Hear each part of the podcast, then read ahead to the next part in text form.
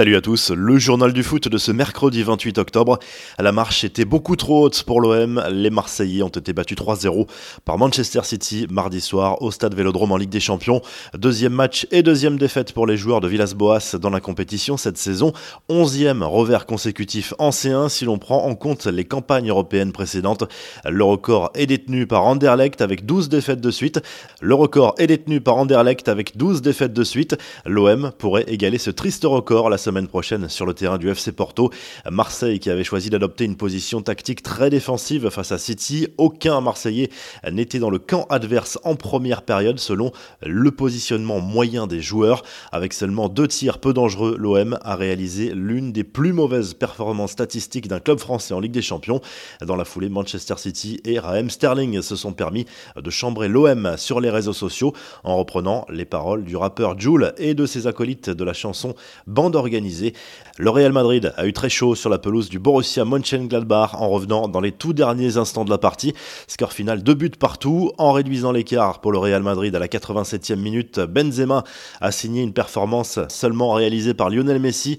Il a en effet marqué un but pour la 16e année consécutive en Ligue des Champions. C'est son 66e but de sa carrière en C1. L'attaquant français qui a provoqué une petite polémique mardi soir à la mi-temps du match, selon plusieurs sources. Il aurait critiqué Vinicius Junior à la mi-temps. Dans le tunnel du vestiaire, Benzema aurait glissé ces mots à Mendy. Il fait ce qu'il veut, ne joue pas avec lui mon frère, il joue contre nous. Juste avant d'entamer la seconde mi-temps, les trois joueurs ont été vus en train de parler ensemble. Un coup d'œil sur les autres résultats de la soirée, victoire 2 buts 1 du Bayern sur le terrain du Lokomotiv Moscou. L'Atlético a souffert pour dominer Salzbourg 3 buts à 2. Match nul de l'Inter à Donetsk. Le FC Porto a dominé l'Olympiakos 2 à 0 et victoire difficile de Liverpool face à Midtjylland. Voici maintenant les affiches de la soirée de mercredi. Le PSG n'a pas le droit à l'erreur en déplacement à Istanbul pour affronter Bachak Shehir. Coup d'envoi de la rencontre à 18h55 sur RMC Sport. Rennes se déplace en Espagne pour affronter le FC Séville. Manchester United reçoit Leipzig. La grosse affiche oppose la Juve au Barça à 21h. Et d'après plusieurs médias italiens et portugais, ce match se jouera sans Cristiano Ronaldo, testé positif au Covid-19 à la veille du match. Les retrouvailles entre CR7 et Messi attendront certainement le match retour.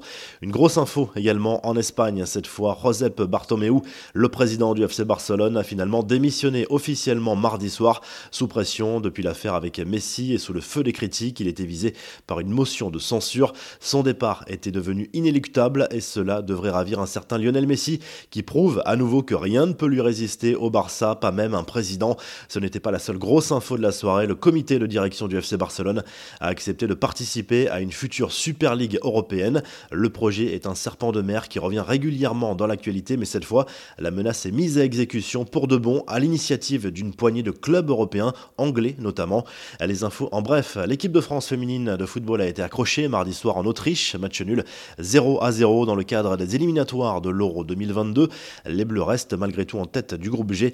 Enfin, ce témoignage assez incroyable de Bruno Genesio, ancien entraîneur de l'OL, qui raconte à l'équipe son quotidien à l'écart du monde depuis le mois de juillet et son confinement dans une bulle avec son équipe chinoise du Beijing Guoan. L'ancien coach de Lyon est resté enfermé 72 jours sans contact direct avec le monde extérieur. La revue de presse, le journal L'équipe propose plusieurs unes ce mercredi. L'une d'entre elles est consacrée au match de l'OM contre City avec cette défaite 3-0 et ce titre aux larmes citoyens. Le prochain match de Ligue des Champions à Porto sera capital.